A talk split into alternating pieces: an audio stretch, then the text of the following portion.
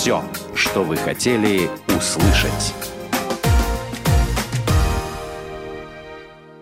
«Волшебный пендель». Авторская программа Ольги Быковой для соискателей, работодателей, а также тех, кто заинтересован строить свою карьеру в области HR. Здравствуйте, дорогие слушатели! С вами автор и ведущая программы «Волшебный пендель» Ольга Быкова. Сегодня мы с вами поговорим об управлении персоналом в ресторанном бизнесе. Проект молодого петербуржца Александра Краснощекова можно с уверенностью назвать весьма успешным, хотя он и выбрал довольно узкую нишу в ресторанном бизнесе. Но на волне увлечения здоровым питанием поднялся на уровень топ топов общепита. Кафе на парах специализируется на правильном, но вместе с тем вкусном питании. Все блюда приготовлены без масла и жира, только на пару. В данном бизнес-проекте продумано все до мелочей. Фирменный стиль, меню, атмосфера. А как живет этот проект за рамками клиентского сервиса? Каким образом сформирована кадровая политика, корпоративная культура? И какие требования при найме персонала выдвигает собственник кафе своим будущим сотрудникам? Сегодня мы получим ответы на эти и многие другие вопросы из первых уст известного петербургского предпринимателя, владельца сети кафе здорового и правильного питания на парах Александра Краснощекова. Саша, добрый день. Добрый день. Саш, э, я очень рада, что мы встретились, и э, вы нам сегодня обещали поведать все самое интересное, что скрыто э, за, соответственно, ширмой, да, такого не совсем стандартного в Санкт-Петербурге кафе, как ваши на парах. Саш, э, расскажите, пожалуйста, нашим слушателям, как вы попали в сферу общественного питания и чем руководствовались, когда выбирали нишу для запуска и развития собственного бизнес-проекта «Кафе на парах»? Ольга, я тоже очень рад, что вы меня пригласили. Спасибо. Э, значит, касательно того, каким образом я оказался в общепите, это вообще очень такая довольно э, странная история или стечение обстоятельств, так как я по образованию вообще инженер по первому, вот, э, закончил военно-космическую академию, то после года службы так получилось, что я был вынужден уйти, э, скажем так, в запас. Э, долгое время работал в развитии компании, менеджером по развитию, в связном работал, в Беталинке. Потом меня пригласили директором по развитию в компанию «Крошка-картошка», которая вам, наверное, знакома. Угу. Вот. Ну и, по сути дела, таким образом, а, ну, я связал свою жизнь с общественным питанием. Хотя до этого у меня были различные э, способы э, предпринимательства, скажем так, то есть разные попытки заниматься тем либо иным, но на текущий момент они не были там успешными, поэтому я искал какой-то вариант, у меня было внутреннее желание, я реально хотел.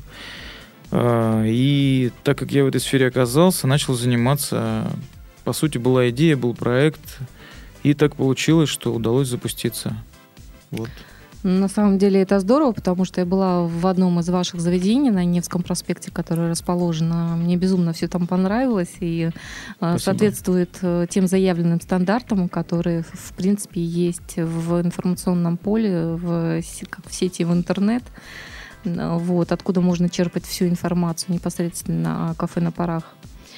А, Саш, вы сказали, что вот у вас первое образование это техническое инженерное. Насколько я знаю, что это не а, а, как бы одно образование, которое вы имеете, вы скромничаете. Вот расскажите о дополнительном образовании, которое вы получали в рамках президентской программы. Ну, значит, касательно моего образования. После окончания академии я поступил в Институт бизнеса и права на второе высшее. Это было на базе Академии пищевой промышленности. Вот, закончил я в 2008 году, в общем-то, что на самом деле отчасти мне тоже помогло э, ну, в работе. Э, на президентскую программу я поступил в 2012 году и в 2013 году ее закончил. То есть я понимал, это, знаете, такая есть, видимо, стадия осознанной некомпетентности. То есть когда ты понимаешь, что тебе нужны знания, но у тебя их нет. Вот. И было желание, я понимал, что там наверняка будут учиться очень интересные люди, так как это была программа А, проектное ориентирование. Вот. Э, закончил я, э, закончил я Финек, э, школа бизнеса. Касательно образования все оправдалось, все мои, все мои ожидания, которые и цели, которые я ставил, они все были, по сути дела, достигнуты. Со мной учились очень интересные люди, и генеральные директора крупных компаний, собственники, HR-специалисты. Вот. Бесспорно, скажем так, данное обучение пошло мне на пользу. Саша, насколько понимаю, вот вытекает у меня следующий вопрос, что э, э, на ваш взгляд, вот э, топ-менеджеру все-таки необходимо да, заниматься уровнем своего развития, а не полагаться только на компетенции наемных сотрудников? Вы знаете, я смотрел недавно фильм о Стиве Джобсе «Империя соблазна». Мне, честно говоря, очень этот фильм понравился, и я не хочу говорить, каким там Стив Джобс был, но то, к чему привел он компанию, это реально круто. И, э, ну, что лично мне импонировало, это именно видение человека, э, видение того, что нужно на рынке, видение того, какой должна быть компания. Конечно, э, собственнику компании точно так же нужны компетенции, которые могут эту компанию вести вперед. Либо, если их нет, компания вперед не пойдет. Вот. Поэтому постоянный рост, саморазвитие различными способами – это просто необходимо. Правильно понимаю, компетенции, которые ориентированы на стратегический фокус на внешнюю среду? Скорее всего, что да, потому что так либо иначе при росте компании при, по, приходится часть своих должностных обязанностей, должностных обязанностей просто делегировать. Вот. Ну, на самом деле это здорово, когда есть команда и есть кому делегировать, да, как правило, многие а, собственники говорят о том, что некому даже делегировать и некому довериться. Вот это, наверное, самая плачевная ситуация, поэтому а, хорошо, когда есть люди в найме, на которых можно положиться. А... Мне кажется, знаете, я вот э, да. добавлю, ошибка большинства собственников в том, что они пытаются сделать все самостоятельно, влезая во все практические вопросы. Я от этого вообще отказался, ну, по мере возможности, скажем так. И если сотрудники могут это делать самостоятельно, без моей помощи, это очень здорово. Я ценю их результаты. Даже если что-то не так, мы в следующий раз корректируем, и они обязательно сделают так, как это нужно. Саш, вот. мы вот э, накануне перед записью как раз общались на тему обезьян про зону ответственности поведайте нам эту историю, как не скидывать своих обезьян или там как э, подчиненные пытаются скинуть свою зону ответственности на плечи руководителя. Ну, этот тренинг, наверное, всем известный, называется он «Обезьяна на плече руководителя», когда сотрудники компании пытаются перевесить э, часть своих задач на руководителя. Есть, когда они сами не могут это сделать, просят о помощи, и руководитель свое личное время, точнее, не личное время, а рабочее, тратит на то, чтобы эти вопросы решать. А потом эти сотрудники еще включают форму контроля и интересуются, а как же там моя проблема, что с ней и ну, на какой стадии решения. И получается, что непонятно, кто, в общем-то, руководитель, а кто подчиненный. Вот. И, конечно, такие проблемы, и я с ними сталкивался в своей работе, и, возможно, там и прочие руководители. Но я четко понял для себя, что как только я вот это осознаю, что там люди пытаются на меня какую-то проблему навесить, с которой я вроде как бы имею отношение, но они самостоятельно могут справиться, я ну, помогаю им сразу вот в момент э, вопроса, даю им какие-то, скажем так, э, ну, намеки или объясняю им, как можно решить эту проблему, и они справляются с ней самостоятельно. Здорово. А, Саш, э, хочу еще поговорить по поводу кадровой политики вашего бизнес-проекта.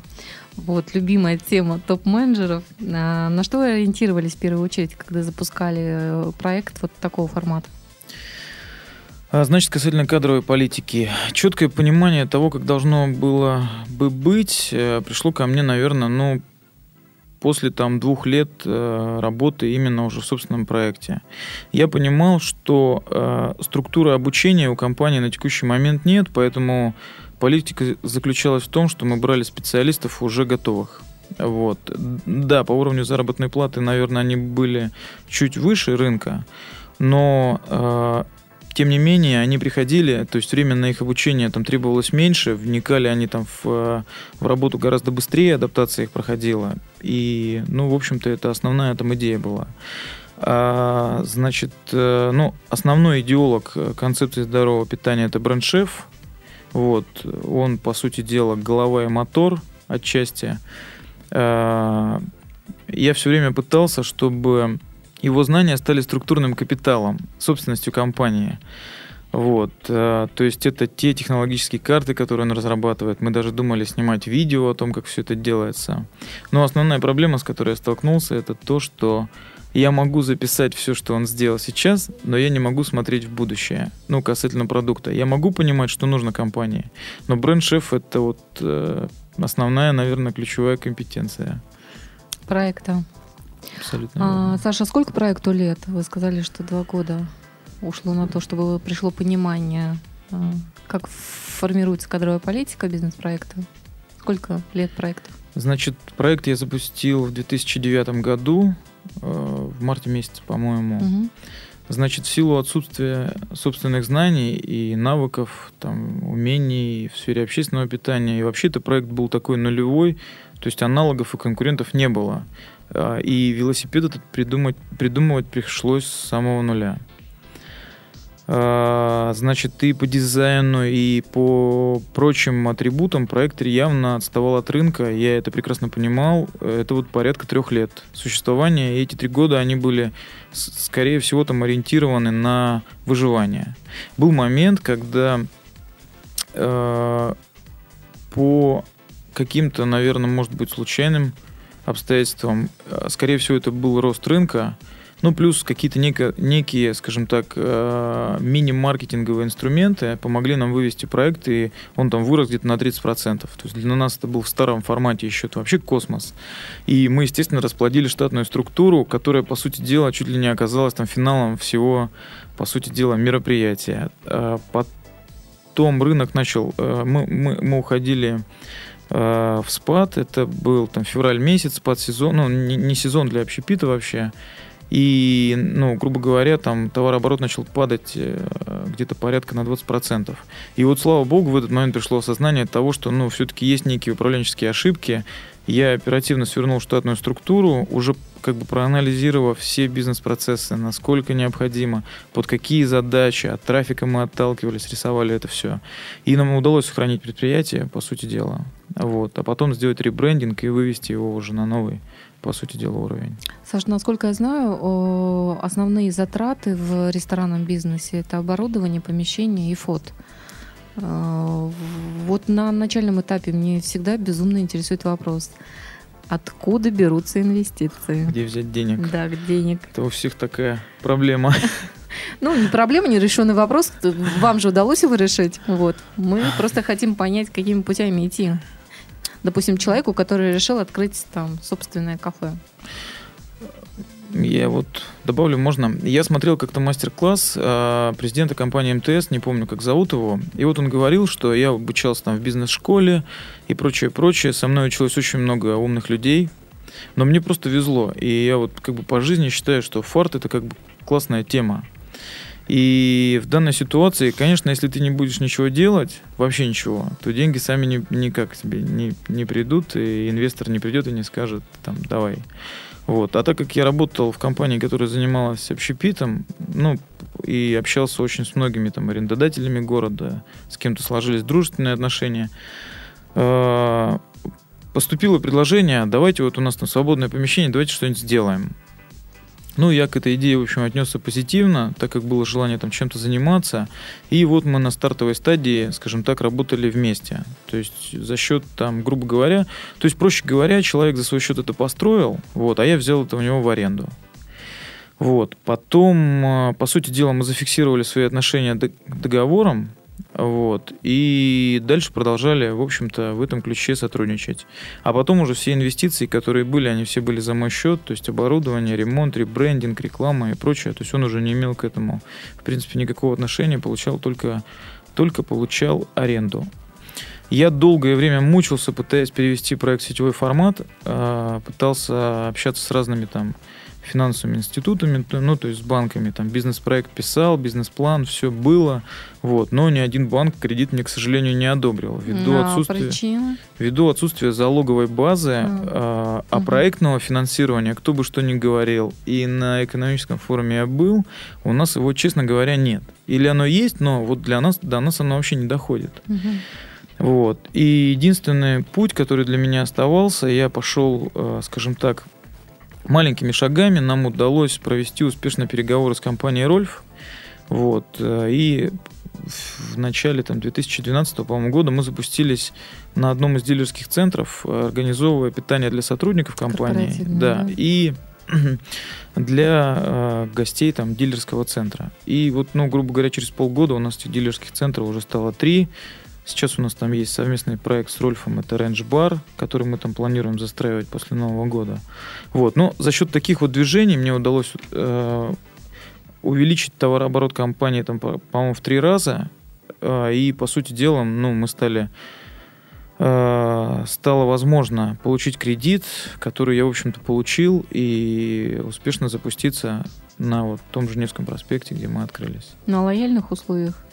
Кредит, да, Росбанк одобрил, в общем-то, на удивление, кстати, я вот узнавал по программам сейчас, ну, достаточно на, на лояльных условиях, да.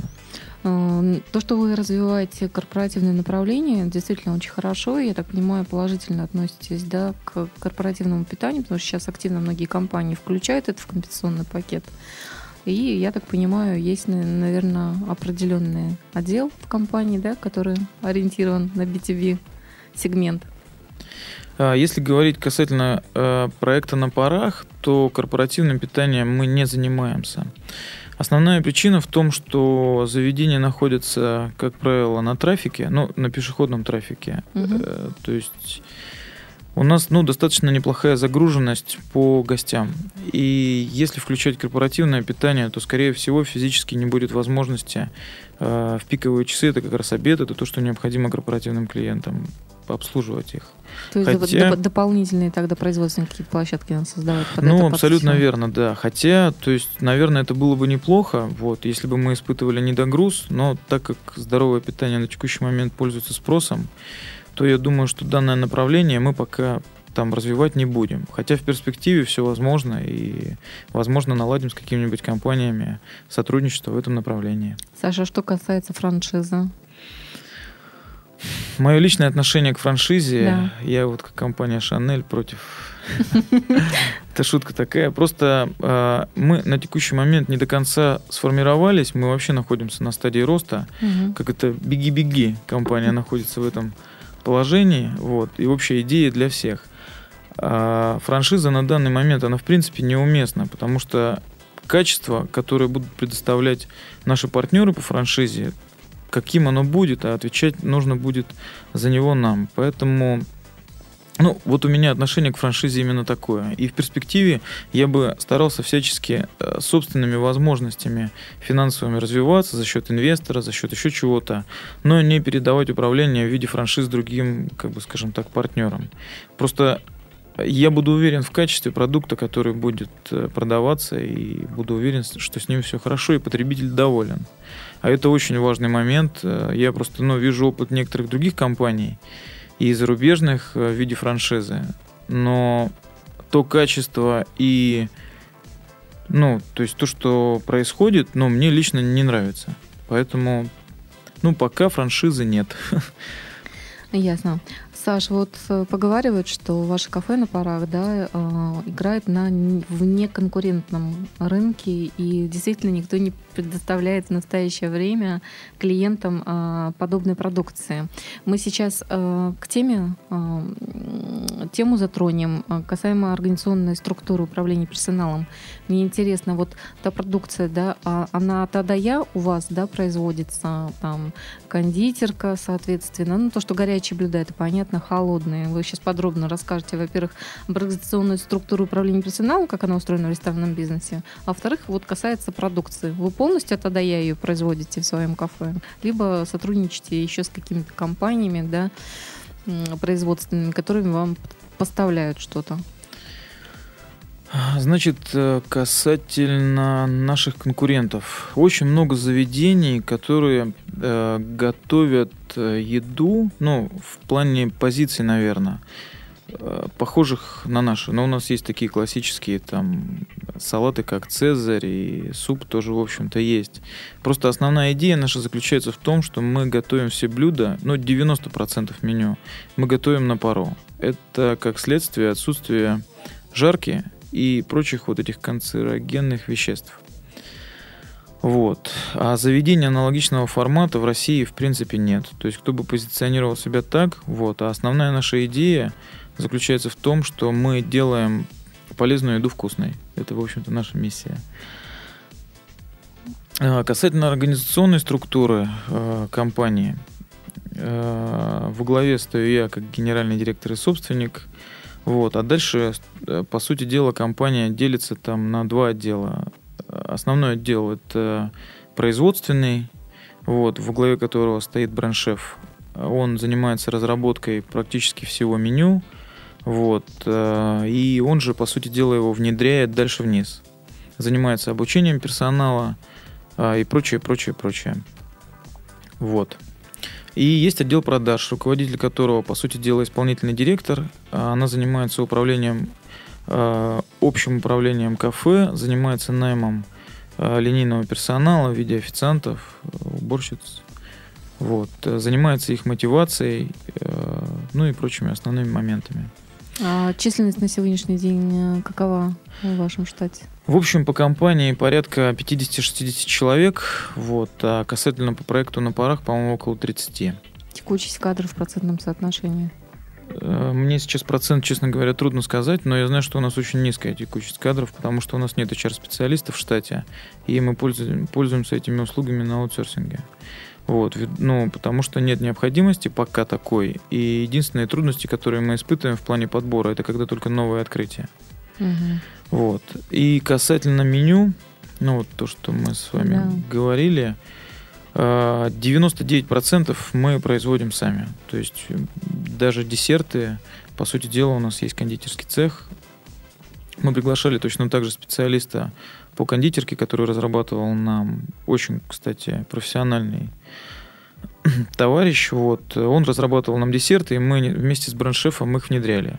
И, в принципе, в перспективе, в плане развития, э, мы планируем использовать опыт разных крутых, скажем так, специалистов в области общественного питания из различных, может быть, кухонь. Да? То есть это может быть там Италия или еще что-то. Но все, что мы можем адаптировать под паровую кухню, мы будем использовать и будем приглашать этих людей для того, чтобы постоянно ну, вносить какие-то изменения, ротацию. И... Саша, это очень круто, мастер-классы устраиваете, причем открытые. И я думаю, что на самом деле соберется дополнительно своя аудитория любителей да, боев без правил или адской кухни. Я видел, да. Да, да, да. Вот. Э, на самом деле это очень интересный как бы сегмент, э, который я так думаю, что в 2014 году будете активно развивать, да? Ну, у нас грандиозные планы. Расскажите. Конечно.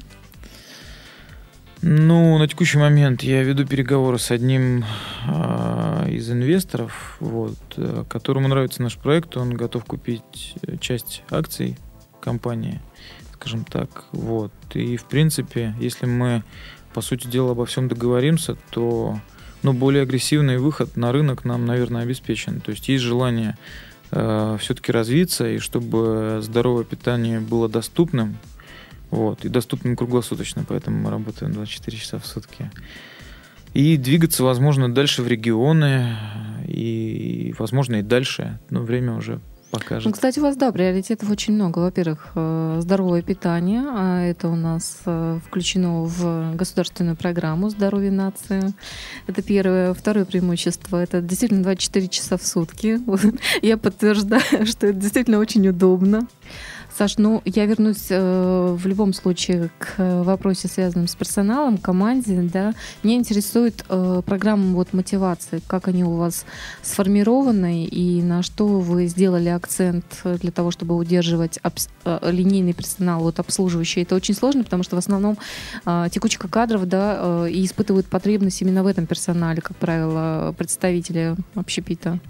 Знаете, я как-то читал книжку «Мотивация в стиле экшен», я не помню, кто ее написал, но реально крутая книга. Она как раз э, для предприятий, которые работают в сфере сервиса. А касательно линейного персонала, э, ну, то, что я считаю, э, персонал все-таки ценит отношение к себе. И, скажем так, форма общения с персоналом тоже очень важна.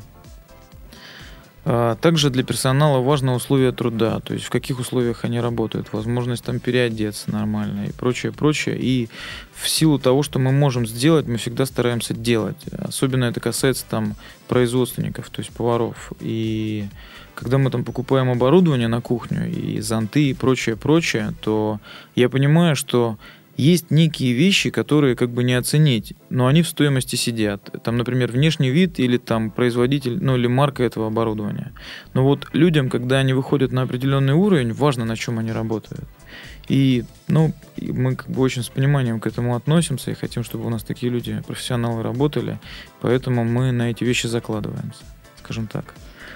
Вот про э, хотела спросить э, доступность, да, доступность в плане топа и э, персонала. Как вот э, часто посещаешь собственное заведение, общаешься индивидуально с персоналом, который у тебя в штате. Я сейчас не беру, да, там управленцев, я беру обычно линейный персонал. Вот для того, чтобы понять микроклимат компании, чем дышит персонал, да, топы периодически спускаются по лифту, да, социальному вниз и общаются для того, чтобы узнать, как дела-то обстоят на самом деле.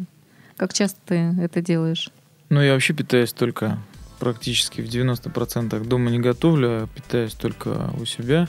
Ну, потому что мне на самом деле нравится. И когда я уезжаю куда-нибудь, я даже отчасти, видимо, ну, все-таки так либо иначе подсаживаешься на такую вот еду и немного начинаешь скучать, и как-то вот организм там стресс какой-то, видимо, испытывает. С собой еще заверните, да.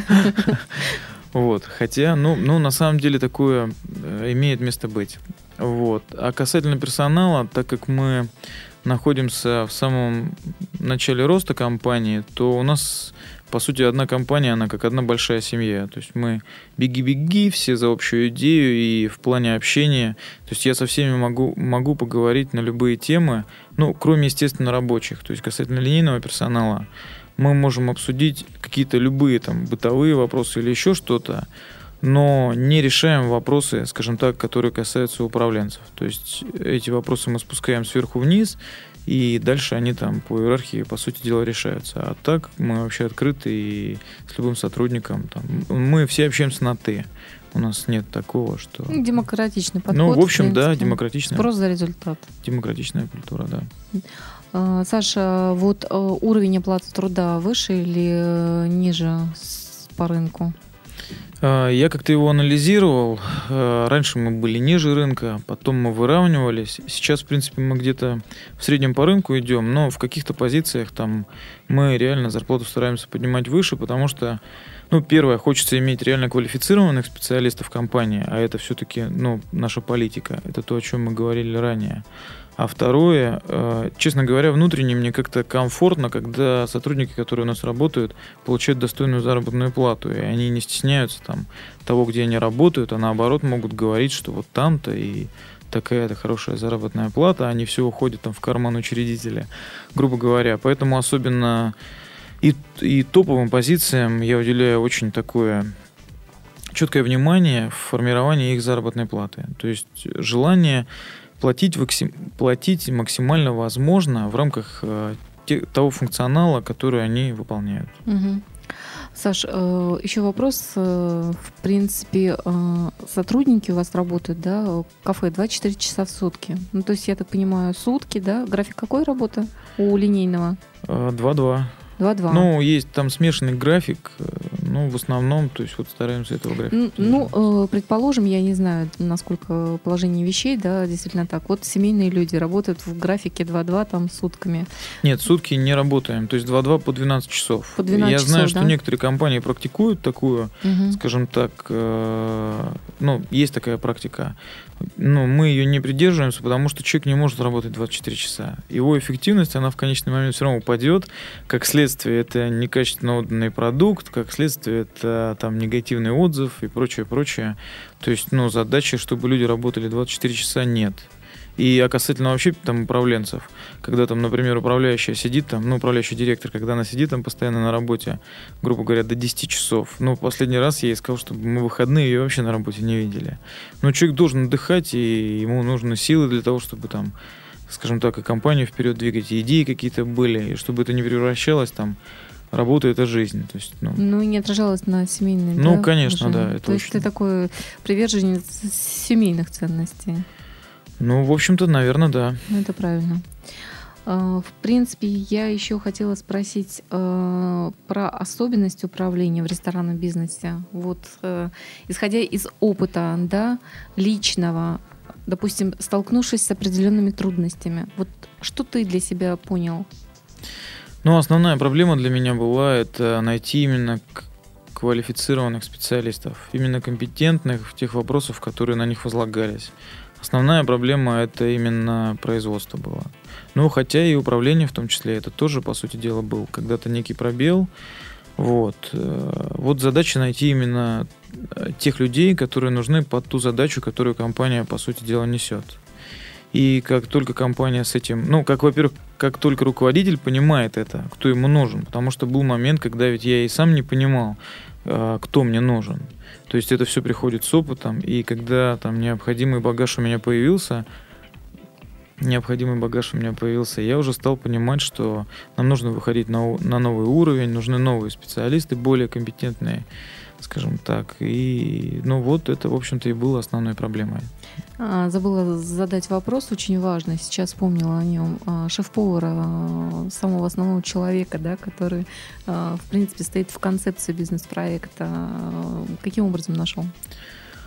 Я просто знаю его жену, вот, и так случилось, э, это, ну, я знал, что есть такой Павел Петров, вот, э, очень классный, крутой чувак, если можно так сказать.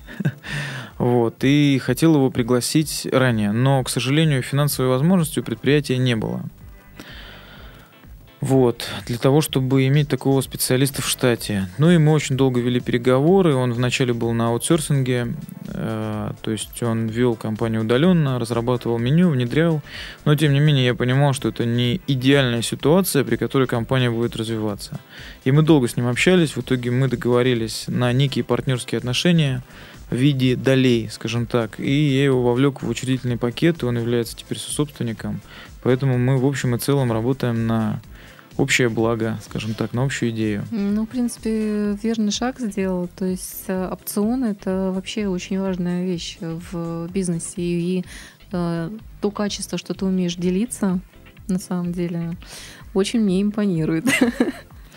Спасибо. Саш, э, на самом деле, э, последний вопрос у меня. Долго думала, каким образом его правильно сформировать, потому что, в принципе, у самой есть опыт работы в общественном э, питании, в ресторанном бизнесе. Я знаю, насколько это тяжело отдавать себя полностью этому делу. Вот. И э, безумно одно всегда желание это выспаться, да, и второе желание как бы встать пораньше. Вот. Э, у тебя какая цель э, под номером один э, в личном планировании зафиксирована уже на 2014 год? Мы уже посмеялись в самом начале на эту тему. А, ввиду того, что у меня биоритм, видимо, немножко смещен в сторону позднего времени, и просыпаюсь я, там стараюсь обычно утром встать, но это очень тяжело, вот, а ложусь очень поздно. Ну, по-разному, хотя бывает. Вот. А, основной целью я для себя поставил на 2014 год это подвиг каждый день. Ну а каким этот подвиг будет? Там проснуться рано утром, либо провести какие-то успешные переговоры и прочее, прочее. Ну, наверное, уже детали. Саш, напоследок пожелай нашим слушателям, либо дай какие-то рекомендации тем а, людям, которые хотят а, развиваться а, в плане карьеры, либо развивать свой бизнес-проект в этом сегменте, в ресторанном бизнесе. Ну, вы знаете, наверное, это не касается конкретно общественного питания. Я себя лично сам ресторатором вообще не считаю. Вот. А рестораторы — это люди, которые там разбираются, умеют, э, разбираются хорошо в кухне, умеют готовить. Я умею есть и знаю вроде как бы это должно быть с позиции потребителя и, по сути, больше себя отношу к э, менеджменту. Вот, поэтому э, касательно того, что я бы мог посоветовать, основное это должна быть идея, ради которой вы готовы сделать все. Там, взять кредит, искать инвестора, там, это не важно. То есть, но это должно быть, это должно вас реально двигать вперед. И самое главное, вот друг у меня говорил, он говорит, ты делай, а Бог видит, вот, и все равно что-нибудь получится, что-нибудь сработает, и какой-то инструмент маркетинга выстрелит, и эти двери откроются, не те, так эти, и, ну, все равно результат будет, если делать. Вот, ну, поэтому движение – жизнь. Мы с вами прощаемся, дорогие наши слушатели. Я напоминаю, что с вами был Александр Краснощеков, известный петербургский предприниматель, владелец сети кафе «Здорового правильного питания на парах» и э, автор ведущей программы «Волшебный пендель» Ольга Быкова. Услышимся ровно через неделю. Всего доброго, до свидания. До свидания. Сделано на podster.ru Скачать другие выпуски подкаста вы можете на podster.ru